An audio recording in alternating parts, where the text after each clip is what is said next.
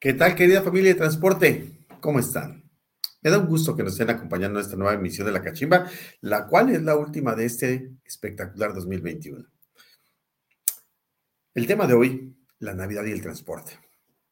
¿Por qué este tema? Bueno, pues porque va ligado a todas las actividades diarias o las actividades que hemos tenido. Va ligada a la religión, va ligada la Navidad. Es hermosa esta época hay muchas cosas por hacer, hay muchas cosas por divertirse, hay muchas cosas que reflexionar también. Hoy tenemos una invitada, el padre Alejandro González Cisneros, de eh, formación católica, 11 años como misionero del Guadalupe, 5 años como seminarista y 9 de sacerdote en Kenia en África. De manera que tiene una experiencia padrísima. Habla varias este, lenguas. Y hoy es, está con nosotros este espectacular invitado. Demos la bienvenida al padre Alejandro González a esta cachimba. Hola, padre. ¿Cómo estás? Feliz de que estés aquí con nosotros. Bienvenido a esta cachimba. Me da mucho gusto que, que nos acompañes, este, la primera eh, pregunta que tendría que hacer, ¿es la primera vez que se hace una cachimba, padre? Eh, que yo tenga conciencia, sí. el padre, eh, el padre Alejandro tiene una característica muy particular. viene de tu papá, padre, transportista, ¿verdad? Ya viene de esa parte con nosotros. De familia de transportistas, de hecho. Sí, ¿verdad? Mi papá, mis tíos, mis primos. Ah, muy bien.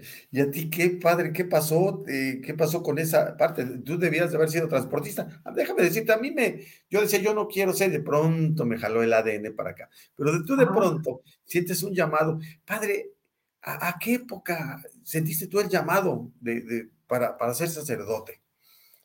Bueno, el, llamado fue una inquietud que fui descubriendo poco a poco desde, desde que era niño hasta el momento en que ya decidí definitivamente que por aquí tendría que irme.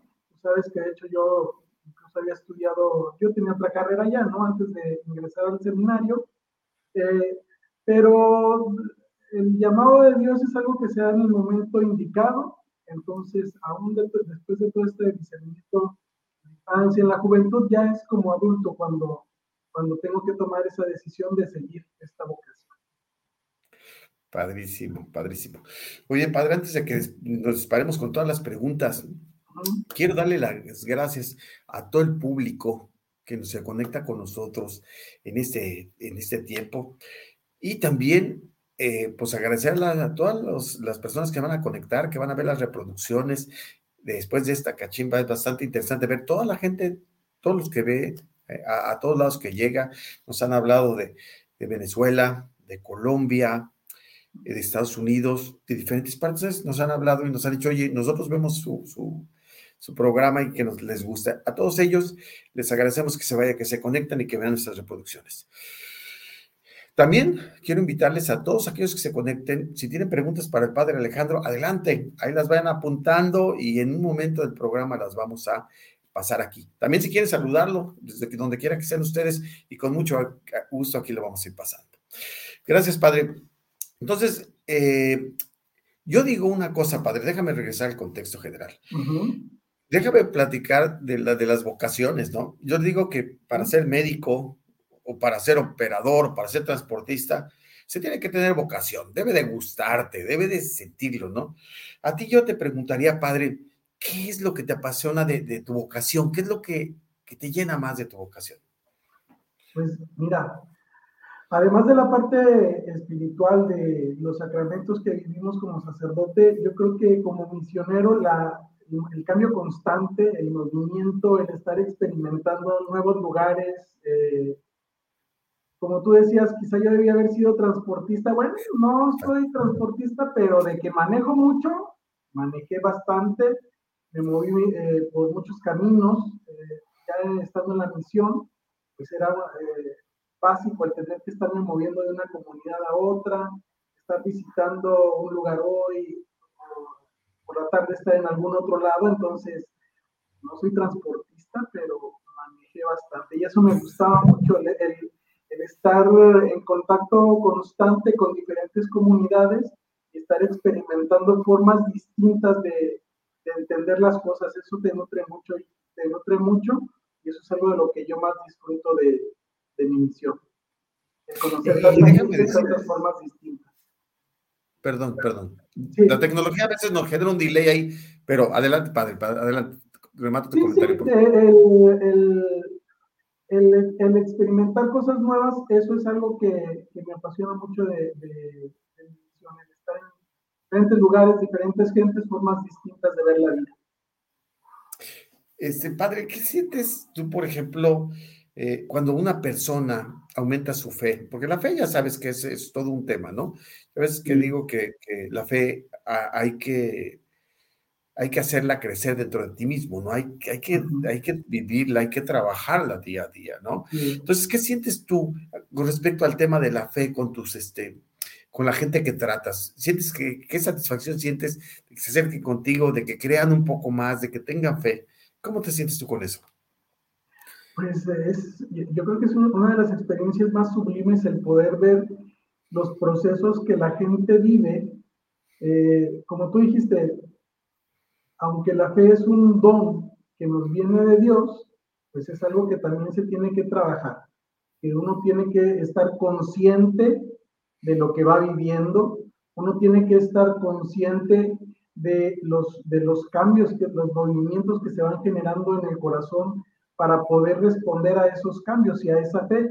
Entonces, cuando ves el proceso, los cambios que se van dando en la, en la, vida de una persona, pues es de lo más eh, hermoso que puedes ver, sobre todo cuando esos cambios son para bien. Y cuando esos cambios se van, eh, tú sabes que no somos eh, seres aislados, entonces los cambios que uno experimenta como persona se ven reflejados en la vida de los que están alrededor. Y eso es algo padrísimo, impactante. Qué padre, qué padre. Muy, muy bien, padre. A mí esa parte me, me, apasiona mucho. Yo te comentaba que en algún tiempo, te lo comenté durante la prueba técnica, de pronto que estaba en, en un día, estaba en un retiro, te, te, comento que decía yo, yo cuestiono todo. Tengo una mente media paranoica que todo cuestiona y todo está pensando y todo se está imaginando. Entonces de pronto te decía yo que estaba en un retiro que me decía, no, este, entra al Santísimo, ¿no? Píncate y todo. Y en ese día yo dije, yo me dije, dije, pues yo sí, yo quiero tener fe, pero pues, pues, no me llega, o sea, no sé por dónde entrarle, ¿no? Y de pronto le digo, de, de comentar yo que sentí como un rayo así, ¡pum! que me pegó de aquí, se fue recorriendo así todo el cuerpo, ¡ay! me estremeció todo. Y este, y, y, yo vi, aquí vi una imagen así más o menos reflejada como eh, por aquí, y este, y yo me quedé impactado, dije, híjole, ¿qué querías? ¿Querías algo a tu medida? Órale, ya lo tienes. Exactamente, exactamente así como lo No, pues olvídate. Y, llegaron muchas cosas a mi mente. Yo esa parte me quedo impresionado ese, tiempo. Nunca lo puedo olvidar, se me hace grandísimo. y hermoso, ¿no? Entonces creo que, que y, y en cambio yo te puedo decir que particularmente cambió mi vida muchísimas cosas, muchísimas. El tener tranquilidad, padre. ¿Qué, qué, piensas tú de la espiritualidad, de la tranquilidad? ¿Qué podías platicarnos pues un poquito de eso? Pues esa es una, precisamente una de las, de las características de una persona que vive su, su vida espiritual, que, que, procura este contacto con Dios. Eh, la, la, paz es una de las constantes. No, no quiere decir eh, sin movimiento o sin emociones. Claro que existen las emociones buenas y malas dentro del ser humano, pero la paz, la estabilidad que te, que te va haciendo sentir seguro de los pasos que estás dando, aunque no estés seguro de los resultados, los pasos que vas dando los vas dando de tal manera que te sientes en paz contigo mismo y con lo que estás haciendo. La paz tiene, es, es la constante en la, de la experiencia espiritual. De acuerdo. Muy bien, padre. Ahora vamos a pasar a otro tema que traigo por eh, en las fiestas decembrinas, padre. O déjame ir un poquitito, un, pasito para acá atrás. pasito para atrás. Yo creo que el, transporte y lo que es la, la, el transporte y lo que es la, la fe van siempre muy ligadas. Yo no me puedo imaginar la cantidad de gente, la cantidad de operadores, la cantidad de familias, la cantidad de trabajadores que se persinan todos los días. ¿Estamos de acuerdo? Todos los días. ¿Qué tan importante es, qué significado tiene el persignarse, Padre, y qué significado tiene la oración en cada una de las personas? Pues, ¿te acuerdas? Ahorita comentábamos que la fe, aunque es un regalo, es algo que necesita trabajarse, necesita estar, necesitas estar consciente de esa presencia de Dios en tu vida. Entonces, cuando nos persignamos, es un, es un acto físico que nos ayuda a, poner el cuerpo en consonancia con el espíritu. La mente viene a, a, integrarse también a este proceso de oración porque pues yo creo que es algo con la que la gente batalla mucho al principio cuando quiere profundizar en su vida de oración, que la mente te traiciona y estamos pensando en lo que vamos a hacer y en lo que vamos a decirle a Dios y estamos diciendo una oración y de, repente tu mente ya está cantando una canción, ¿no? El comercial que, escuchaste en la mañana, son distracciones de, de, la mente. Entonces, cuando vas poniendo tu cuerpo, que es lo físico que tienes, que más fácil puedes experimentar, en actitud de oración, tu mente poco a poco también se va a ir integrando a este, a este proceso de oración. El es un ejercicio físico que te hace consciente de lo que estás haciendo. Y es una forma de iniciar tu consagración personal a Dios. ¿Qué decimos cuando nos persinamos? En el nombre del Padre, del Hijo y del Espíritu Santo. Pues en su nombre comenzamos el día.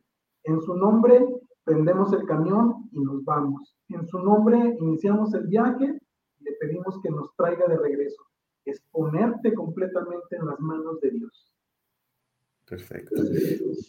¿Y qué diferencia hay entre, entre rezar y orar, Padre?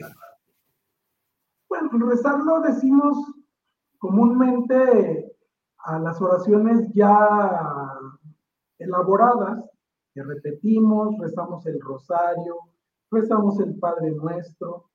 La oración ya tiene que ser un proceso más profundo de comunicación. La oración es ese momento en que en la mañana le dices a Dios, ay Dios mío, pues eh, tengo esta salida el día de hoy y tengo que regresar, no sé cómo lo voy a hacer, pero te pido que me ayudes para poder estar a tiempo con todo esto. Esa es la oración, cuando hablas realmente de tus propias palabras, tienes una conversación. Y eso, a veces nos enfocamos mucho en lo que decimos, pero lo más padre es cuando puedes sentir la respuesta de Dios precisamente en esa paz y en esa confianza de lanzarte a lo que tienes que hacer. Yo digo que siempre, Dios nuestro Señor siempre nos tiene agarrados y nosotros somos los que nos soltamos de pronto, ¿no? Pero de que te agarra, te agarra. Y, puedes encontrar un chorro de respuestas. Yo te platicaba ahora que está la, la, la, prueba técnica, te, te decía, a veces Ah, que te platicaba que vi en un video donde le preguntaba uno a otro, le decía, ¿eres tan tonto como para creer que Dios existe? Y el otro le contestó, ¿y tú eres tan inteligente como para no creer en Él? O sea, la verdad es que todas las cosas y las manifestaciones que tenemos alrededor nos dicen, ahí está, ahí está, las respuestas ahí están, nada más que quieras tomarlas o identificarlas. Entonces sí es algo muy interesante. Padre, voy a pensar, empezar con las preguntas que nos mandan aquí, de, las que tenemos. Entonces, ¿qué te parece? Empezamos con el de eh, la primera. A ver, le pedimos a producción que nos ponga la primera, por favor. ¿Cuál es este, el significado de las fiestas decembrinas, Padre? Las fiestas decembrinas. Bueno, en el calendario litúrgico, lo que son las celebraciones de un año, celebramos en un año, la iglesia celebra todo el misterio de Jesús.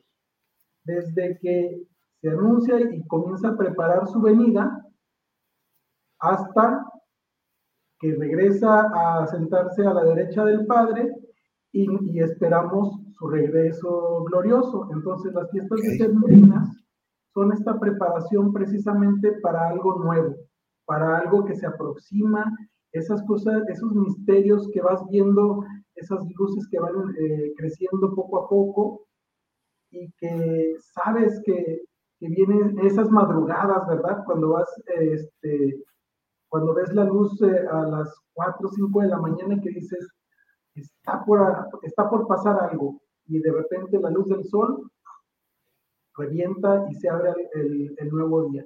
Ese es el significado de las fiestas decembrinas. Tradicionalmente, la iglesia se escogió este mes de diciembre precisamente porque son los días que se, las, los días que se van haciendo más cortitos y las noches más largas. Ah, caray durante el tiempo de noviembre, diciembre, lo puedes experimentar muy, muy fácil, sobre todo en el hemisferio norte, mientras más a los extremos estás, eh, puedes ver que el día se, se, va reduciendo, la luz del día se va reduciendo y las noches se hacen más largas, hasta que llegas precisamente a el comienzo del invierno, que es cuando cambia y entonces las noches comienzan poco a poco a reducirse y ya comienza a hacerse más largo. Ok, muy bien. Entonces, en el invierno, que es cuando todo hacia el norte está más frío, más seco, es precisamente cuando están viviendo esta experiencia de que no hay nada, está todo desierto, las, las nevadas y todo esto, pero sabes Dios está preparando algo nuevo. Por eso celebramos la Navidad en estos tiempos. Y, padre, ¿por qué la gente se pone tan entusiasmada? Tantos quieren dar regalos, abrazos, traen un entusiasmo así generalizado y todo, ¿no? ¿Cuál es tu opinión de esto, padre? Mira, nosotros creemos en un Dios que es creación, vida y amor. Y como Dios, que es nuestro creador, es amor, ese amor está dentro de nosotros. Entonces, la necesidad de relacionarnos con otros, de dar, de acercarnos, de, desear el bien para los otros, eso es algo que está dentro de nosotros, eso es algo que está en nuestro ADN, porque eso es algo que Dios nos puso, la necesidad de amar y de hacer el bien hacia los demás, de desearles el bien. Por eso este tiempo, que es un tiempo de novedad, de comienzo, de un nuevo comienzo, pues nos llena el, el, sentimiento de desearles el bien a los otros, de desear estar en, en, en consonancia con, con, el vecino, de, de, de reconciliarte, de, empezar cosas bonitas. Eso es lo que Dios nos ha regalado. Entonces está asociado con, la, con el nacimiento de, la Navidad, por, por la renovación. Así es. Dios es un Dios de creación y siempre está en constante renovación. Dios es un Dios de comienzos.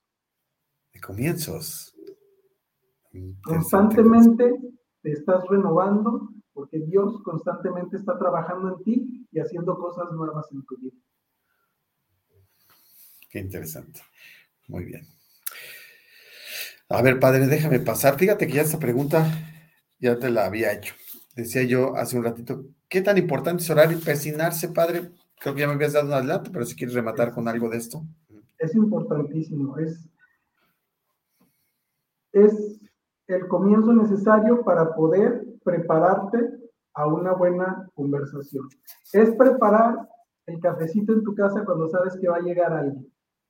Ándale, qué padre. Es preparar lo que vas a comer porque Tú sabes que eh, como mexicano sobre todo, no hay visita y plática sin comida y sin, sin bebida, ¿no? Entonces, estás preparando todo eso para poder recibir a la persona con la que vas a empezar a, conversar. Te arreglas, te bañas, arreglas tu casa. Eso es el persinarte. Y el orar es esa conversación, esa reunión. Por eso, para nosotros la oración más fuerte y más importante es la misa, la Eucaristía, porque ese es el momento en el que nos, no somos nosotros los que preparamos, es Dios el que prepara la mesa para que nos acerquemos a convivir con Él. Y es Dios el que nos da su propio cuerpo para tener esa reunión, esa, esa comida con la que vamos a convivir. Órale. Excelente. Muy padre. Padre, vamos a pasar a la siguiente pregunta. Vamos. Fíjate, para los operadores es difícil pasar estas fechas junto a sus familias. ¿Qué pueden hacer para disfrutar esta época a pesar de las condiciones en que viven su profesión? Y déjame darte un poquito de contexto. Y tú lo viviste, padre. Es, y sobre todo en estas épocas, a veces se escasean los camiones porque muchos operadores ya quieren, muchos transportistas dicen, ya trabajé todo el año, ya quiero empezar a, a, descansar. Pero muchos de ellos se le vuelven una vida urgente, ¿no? Entonces se la pasan a veces la, la Navidad o todo esto sin ver a sus familias, ¿no? ¿Tú qué crees que este, que, qué, crees que pueden hacer para, para estar más cerca de esto? Fíjate que cuando comenzamos el programa tú dijiste que la vida del transporte es una vocación. De acuerdo. Entonces, lo primero que tienes que hacer es estar consciente de que tu trabajo tiene un valor grandísimo para, el buen vivir del género humano. Somos muchos los que dependemos del trabajo de, de los transportistas. Yo podría pensar que es tan importante en estos tiempos como el de una enfermera, un doctor, un maestro, porque simplemente lo vimos durante el año pasado, lo empezamos a experimentar. ¿Quiénes fueron los que no pudieron encerrarse en sus casas durante la pandemia? los doctores, las enfermeras, los del supermercado y los transportistas. Son cosas de las que dependemos fuertemente. Entonces, tener la conciencia de la importancia y el valor de, lo que cada uno de ellos está haciendo, eso es fundamental para que puedan eh, sentir la plenitud de, de, vida, ¿no? Puedan disfrutarlo plenamente. Eh, también hay más medios de comunicación, ¿no, padre? También de los medios de comunicación se han facilitado, ¿no? Esa es la segunda cosa. Ya no, ya no, las distancias ya no existen en estos tiempos. Ya no existen. Siempre hay la posibilidad de estar en contacto, ¿no? A lo mejor nos gana un poquito el sentimiento cuando estamos hablando con alguien que está lejos y no queremos mostrar eso a veces a la familia, ¿no? Bueno, pues déjame decirte que eso es lo que tu familia necesita. Para los transportistas, ¿verdad? Tu familia necesita saber tus sentimientos, eh, sobre todo los que están casados, que tienen hijos, eh, eh, los papás, los hermanos.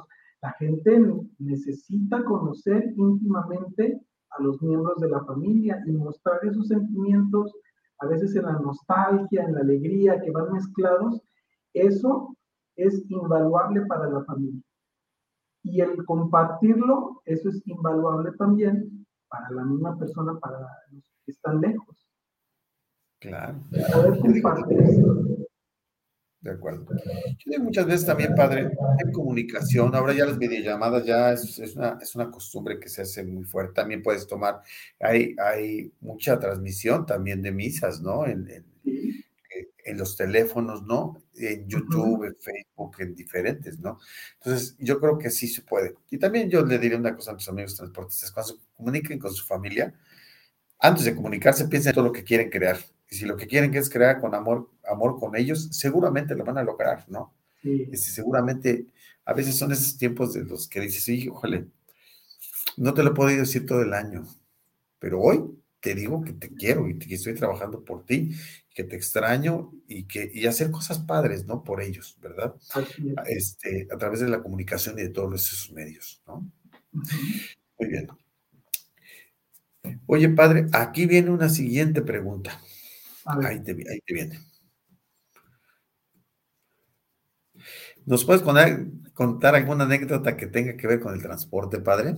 Con el transporte. Pues, tu papá. Pues, ajá. Ves que a veces eh, lo, que hablábamos de, la oración y de la manifestación de Dios, ¿no? Ok, está bien. Hubo una vez que me acuerdo, iba con uno de mis primos, Ajá. él iba manejando Ajá. y se nos descompuso el camión en el camino. Entonces me dice, no, pues sabes qué, espérame y yo voy a ir a ver este, si consigo alguien que nos ayude a, a, a reparar el detallito que tenía. Pues estábamos en medio de la nada. Ok. En medio de la nada. Eh, cuando después de una hora, pues ya estaba completamente oscuro y era muy noche. Y llega Eduardo, perdón, ya dije nombres. Bien Está bien. contento, ¿no? Y yo, bueno, ¿y este qué viene tan contento? No, dice, fíjate que, este, pues no encontré ahorita el, el mecánico, Mecánico. pero iba pasando un señor, así en, en donde no ves ni luces ni nada, y, y fíjate que se fue a su casa, iba en una bicicleta y regresó, y ya nos trajo de comer, ya era bien noche, este, En una bicicleta. son- maravilla. fueron el huevo con frijoles más sabroso que he probado en mi vida. Eh, entonces, cuando, cuando, cuando te pones a pensar, pues esas son las formas bonitas en las que Dios se va manifestando que estás que está ahí cerca contigo. ¿no? Eh, sí, en la fortaleza que tuviste para, para sacar adelante la situación, pero en esa gente que a veces sin, sin mayor, ah, sin segunda intención, se acerca para apoyarte, porque sabe que todos necesitamos de todos. Esa yo creo que es una de las, de las formas, de las cosas más bonitas que, que me han pasado. Y otra, los momentos en que cuando iba viajando con mi papá, de repente así sin pensarlo, ya estamos con otros cuatro o cinco de mis primos en el mismo café, ¿no? Sentando, sentándonos platicando porque nos tocó la, la de buenas de, después de años de no vernos, nos reunimos todos ahí sin, sin planearlo. Son las cosas bonitas de la. ¿Quién iba a pensar, no? Que en ese lugar, en esa situación, y ahí, ¿no? Perfecto. Después de tantos Pues sí. años. A veces dices, el mundo es tan grande y a veces es tan chiquito, ¿verdad? tan chiquito como las manifestaciones que quieras tener, ¿verdad? Muy pa- bien, padre. Bueno, este, voy con la siguiente, padre. No es este. Este, ¿qué mensaje les puedes compartir a quienes nos están viendo ahorita, padre? Aunque Eh, voy a tener que hacer un cambiecito, padre. Permíteme tantito, por favor, permíteme tantito. Y le voy a poder decir a la producción, me van a regañar el ratito, vas a ver. Pero voy a permitirme hacer, voy a brincarme aquí un concepto y te voy a pedir, y le voy a pedir a producción a ver si nos puede poner el qué pasó aquí. Esto es una parte del programa donde nosotros te vamos a poner esto y tú me dices qué significa para ti lo que dice aquí, padre. Ajá, ¿Qué te trae esa reflexión, padre? pues es completamente cierto. No puedes tratar como basura a las personas y adorar a Dios al mismo tiempo. Así es. Es una verdad completa. Bueno, mira, eh, eh, los eh, mandamientos que Jesús nos los dio bien resumidos y simples. Amar a Dios y al prójimo como a ti mismo, ¿no? Entonces no puede uno amar a Dios, el que, y lo dice eh, el apóstol en una de sus cartas, el, el- que ama a Dios y no ama a su hermano, pues está mintiendo. También la vida, padre, es de acciones, ¿verdad? O sea, no puedes de tener un doble mensaje, ¿no? Es el mensaje, yo creo que lo más importante no son las intenciones, son las acciones que haces Sí. del día a día, lo que te llevas, lo que generas, ¿verdad? ¿Cuántas Sin veces espalda? embargo, Ujú, sí. la, eh, esto es, es, eh, un buen mensaje, obviamente, para, para las personas que a veces no, no viven coherentemente, ¿no? Eh, Sus acciones no reflejan lo que dicen que creen. Pero existe también lo que decíamos que la fe es también un proceso. Entonces, Ok.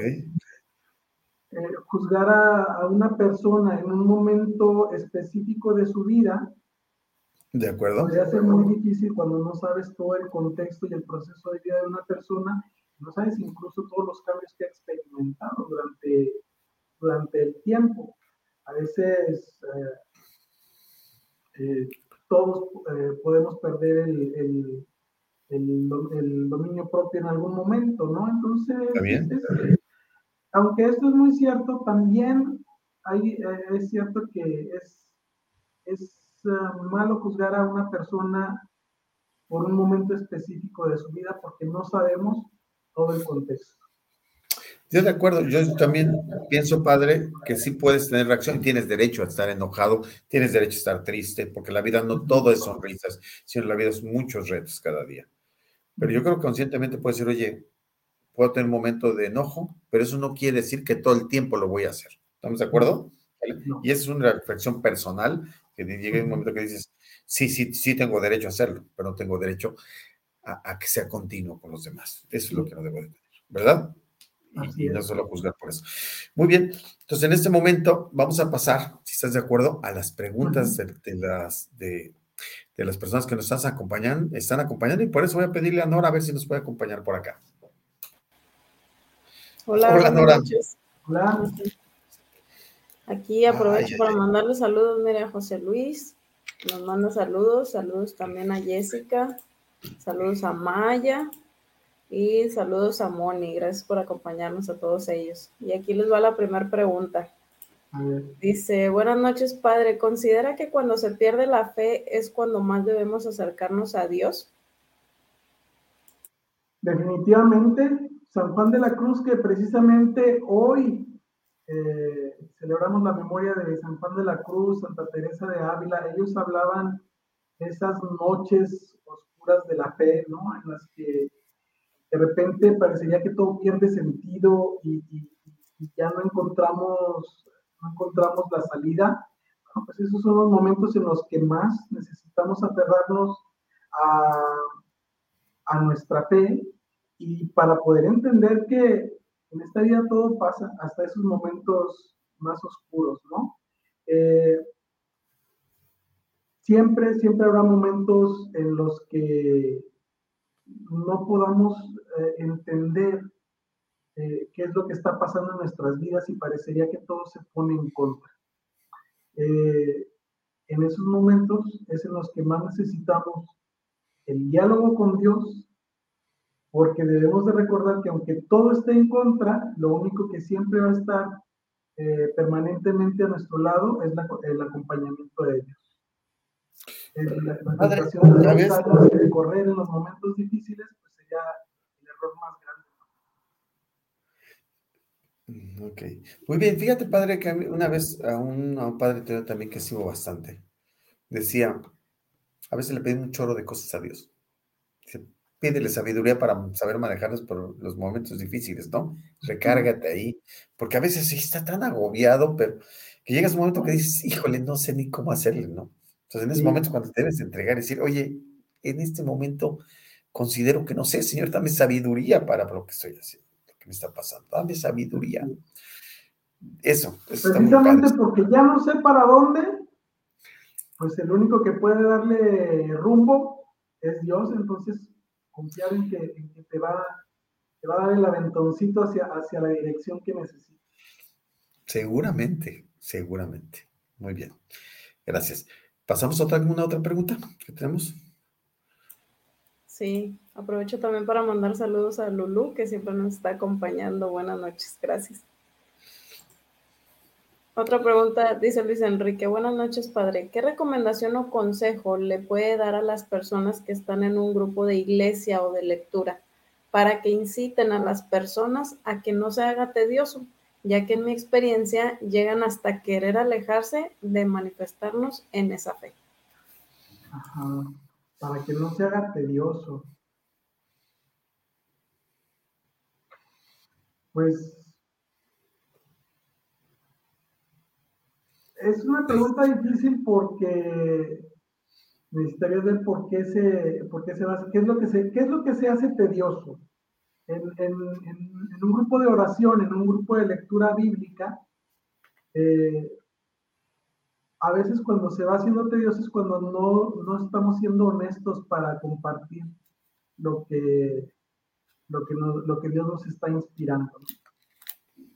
Eh, cuando no estamos completamente en ese grupo y comenzamos a darle la vuelta al mensaje que estamos escuchando, es cuando, cuando vamos haciendo un, ambiente más, más tenso, porque no estamos, estamos en paz, no estamos siendo sinceros, no estamos compartiendo, eh, o lo que estamos compartiendo es muy superficial porque nos da miedo abrirnos, porque nos da miedo eh, mostrar la intimidad, ¿no? Y es, y es válido, es normal a veces, sobre todo cuando son grupos nuevos, pues no todos queremos abrirnos completamente mostrar todo lo que traemos, ¿no? Entonces, al principio los grupos podrían hacerse así. ¿Qué es lo que puedes recomendar? Pues tratar de ser bien honestos, hablar con los miembros, ¿no? A ver, quizá no estamos siendo muy honestos en lo que estamos compartiendo, quizá no estamos profundizando en lo que estamos leyendo, quizá solamente estamos pasando el, el rato y pues mira, a final de cuentas, cuando uno pide por la paz, Dios te da la oportunidad de meter paz y de, y de ser una persona de paz. Pues cuando estamos pidiendo por dinamismo, Dios te está dando la oportunidad de meter dinamismo en un grupo. Entonces, no le tengan miedo. Y si ves que tu grupo se está haciendo muy tedioso, pues ábrete más. Ábrete más y comparte cosas que valgan la pena. Comparte tu experiencia de Dios realmente, lo que te está inspirando, para poder que ese grupo se vaya haciendo más abierto, más honesto y más dinámico. Muy bien. Gracias. Yuri pregunta, ¿qué significa para usted dar esperanza a tantas personas gracias a su vocación? ¿Qué significa para mí dar esperanza a tantas personas gracias a mi vocación? Pues es una bendición y una responsabilidad muy grande porque una vez me preguntaban por qué escogí esta vocación, pues yo no la escogí, Dios me escogió. Y es una vocación, eh, la, respuesta a una vocación surge cuando te sientes bendecido, ¿no?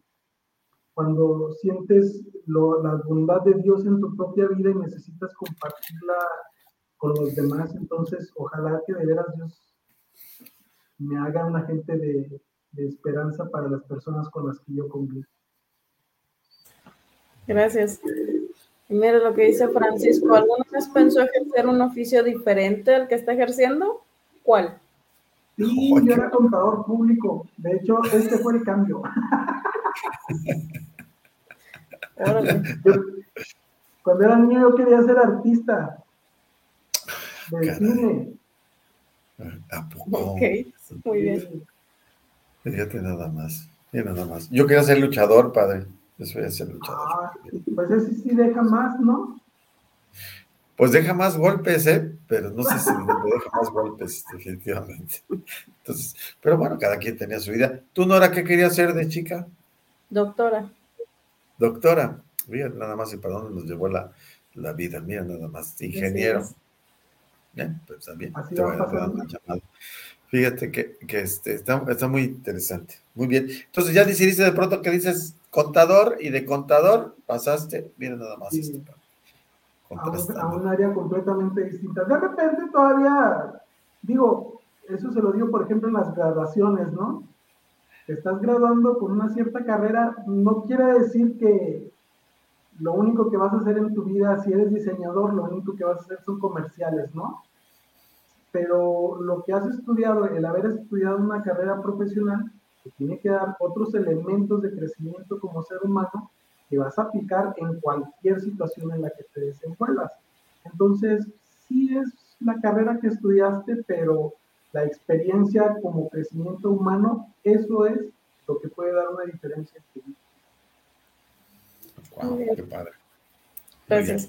La siguiente pregunta dice, ¿cuál es la mejor manera de ganarse el cielo? ¿Se trata de una actitud? ¿Es dar muchas limosnas? ¿Ayudar a muchas personas? ¿Es una manera de vivir? ¿O cuál es? La mejor manera de ganarte el cielo es vivir como si ya estuvieras en el cielo ahorita. Cuando estás, cuando estás cerca de Dios, cuando, cuando haces a, a Dios parte de tu vida, las respuestas de qué tienes que hacer día con día te, van saliendo solas. La actitud va cambiando porque precisamente el acompañamiento de Dios te va cambiando, te va cambiando la vida. Entonces, la conciencia de que Dios está caminando contigo, ese es el punto, el punto de partida para poder empezar a vivir ya en el cielo ahorita. Ok, gracias. Dice Luis, ¿cuál fue el momento más feliz que pasó estando de misión? Uh, me van a hacer llorar ahorita recordando. Por favor. Eh, pues estando en misión, el momento más, fueron muchos. Uno fue, por ejemplo, em, pues cuando llegué a Kenia la primera vez, empezar a ver eh, el impacto de ver las cosas tan distintas no sabes qué es exactamente, pero sabes que estás en algo completamente nuevo. Esas fueron eh, situaciones muy bonitas. Eh, cuando estuve trabajando en, en Quibera, en los ah, festivales de los niños, era una experiencia maravillosa estar trabajando con niños, muy cansado, pero, pero muy gratificante. Eh, cuando estudiando idiomas cuando pude entender cosas que en el pasado no entendía. Por ejemplo, una simple canción en inglés, entender ya el, el significado después de estar estudiando, es muy gratificante. Eh, momentos felices cuando cuando llegué de nuevo a una parroquia con muy buena recepción, fueron momentos muy gratificantes. Eh, en las evaluaciones, fíjate que una vez en la que tuve una experiencia muy difícil con, eh, esto ya lo, platiqué algún día con un catequista que yo sentía como que, como que no me estaba apoyando lo suficiente, ¿verdad? Como que no estaba dando todo en el campo de misión y después resulta que te das cuenta que estaba bien malo el Señor y dices, qué bárbaro, este señor me estaba dando hasta de más en ese, en ese trabajo. Ver el compromiso de la gente por compartir el Evangelio son, son situaciones que te llenan mucho y te motivan también. Ha habido muchísimas. Padre, yo tengo la misa dominical, según mi, punto, pues aquí dura una hora. ¿Estamos de acuerdo? Normal. ¿Ahí en Kenia cuánto dura, padre, la misa? Depende de dónde vayas. En la parroquia donde estuve en Quibera, era de hora y media, una hora cuarenta y cinco, porque ya no sacaban porque seguía la, la segunda misa. Sí, recuerdo estuve una, un, pude ver un video y, y, y estaban impresionante. El, la ceremonia era una ceremonia que se, disfrutaba muchísimo, ¿no? Está alegre, colorida. Es qué privilegio estar ahí. Se veía la gente tremendamente emocionada, ¿no? Dice yo, ¿cuánto duran? Y pues ahí estábamos, ahí estaba. El, esa duración, fíjate que se da cuando, precisamente cuando se, se da esta integración del cuerpo, la mente y el corazón en, eh, con el espíritu en ese momento de oración que la gente vive plenamente lo que está haciendo. Fíjate que las, las misas pueden durar hasta más de dos horas porque, porque los cantos los hacen completos y tienen la experiencia de escuchar todo el mensaje del canto, incluso para, para, para el ofertorio, cuando la gente viene, uno por uno viene a, dando, viene a dar frente al altar su, su ofrenda, lo que traen, y los que no traen también pasan para, para pues, poner la vida ahí mismo, ¿no? No traigo, no traigo este, ofrenda, pues vienen con la vida y le dicen a Dios, aquí la vengo a poner y los proyectos, ¿no? Entonces, cuando, cuando vives plenamente ese momento, no quieres que se acabe. Muy bien, muy bien, gracias. ¿Tenemos alguna otra pregunta por ahí? Claro que sí. Eh, le mandamos un saludo también a Jessy, que dice, es un abrazo al alma escucharlo, transmite paz. Gracias, ah, Jessy, por tu comentario.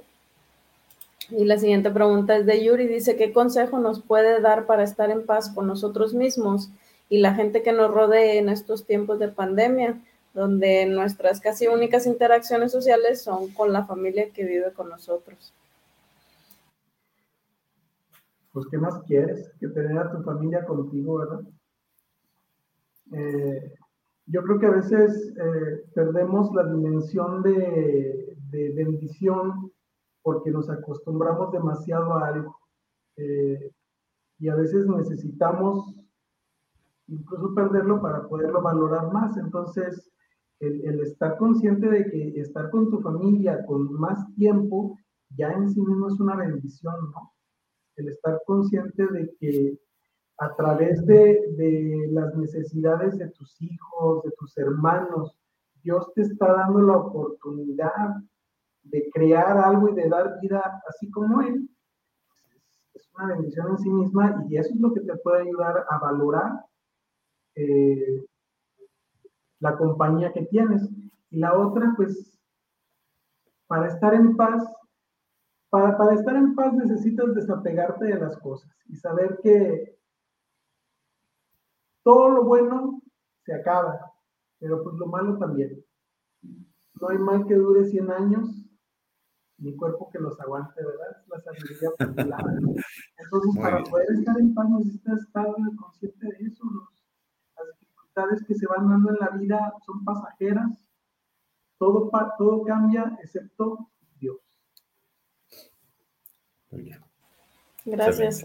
Una última nos escribe Eduardo y dice, por favor, si puede enviar la bendición a los operadores que por cumplir con su deber no estarán en sus casas y con sus familias. Claro que sí. Al terminar el programa damos esa bendición especial para todos los operadores. Cómo no, con mucho gusto. Muy bien, padre. Gracias, pues me despido. Gracias, Nora. Gracias. Muy bien, padre. Fíjate cómo está yendo la hora. Rapidísimo. Amén, padre. Padre, tengo, tengo unas preguntas cortas. Bueno, yo digo que la pregunta corta, pero tú puedes. Eh, eh, la idea es que tú contestes el concepto que tú quieras, de hecho. Lo primero que te quiero preguntar, padre, ¿qué es para ti la fe? La fe es un don y es un impulso un impulso de, a ver, un poquito, larga ah. La fe es un don porque es un regalo que te viene de Dios, el poder sentirlo dentro de ti, aunque no puedas ver las cosas, ese es un don. Y es un impulso porque cuando tu fe es verdadera, te mueve a hacer cosas que ni pensabas que eras capaz de hacer. Wow. Me, dejaste callado y es muy raro que alguien me deje callado. Te dejaste que entrar. Apúntatelo como récord, padre. Creo que eres la primera persona que me deja así callado en todos los que hemos entrevistado. Muy bien. La siguiente palabra, padre, o el siguiente concepto, padre. ¿Qué es la Navidad, padre? La Navidad.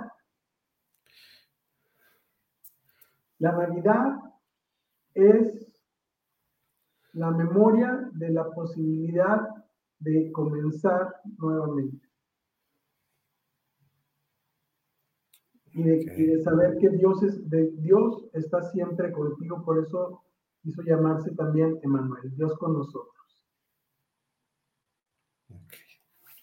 Me gusta mucho ese, ese concepto que dices, porque la oportunidad de hacer algo nuevo. O sea, siempre digo, para atrás, ¿qué haces? Lo que puedes hacer es adelante. Y fíjate la, la lección que nos estás dando. Vamos a comenzar de nuevo. Ese es, el, ese es, un, eso es algo importante. Excelente. Muy padre. La iglesia, padre. ¿Qué dices, ¿Qué piensas cuando dices la iglesia? La iglesia. Pues la iglesia somos tú y yo. Y lo que digas de la iglesia, lo dices de ti mismo y de mí también. ¿Qué podemos decir de la iglesia? Híjole, pues son las, las acciones que llevas a cabo, la manera de tratar, la manera como te comportas con tu entorno, ¿no? lo que realizas, lo que haces, lo que dejas de hacer, ¿no? Y este, y, que y yo eh, leí una frase que decía, la mejor almohada es tener paz, ¿verdad? Esa es la más. No hay almohada más cómoda que la paz, una conciencia tranquila los juicios, la batalla diaria de evitar los juicios, padre, la batalla diaria, la batalla diaria del, este, del, del, pegarle al ego, padre, del pegarle al ego todos los días, es, algo que, que, es un reto de todos los días. Mira, hay un comentario de Ricardo Navarro. Qué bonito programa, saludos al padre y a todos les mando un fuerte abrazo. Un saludo para toda su familia, un abrazo. Gracias.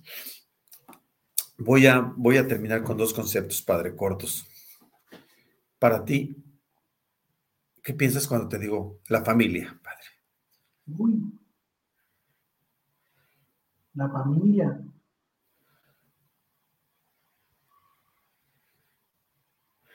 Hasta te emocionaste, padre, dejo decirte. sí, fíjate que sí, porque yo creo que en la familia es el primer lugar donde aprendes quién es Dios.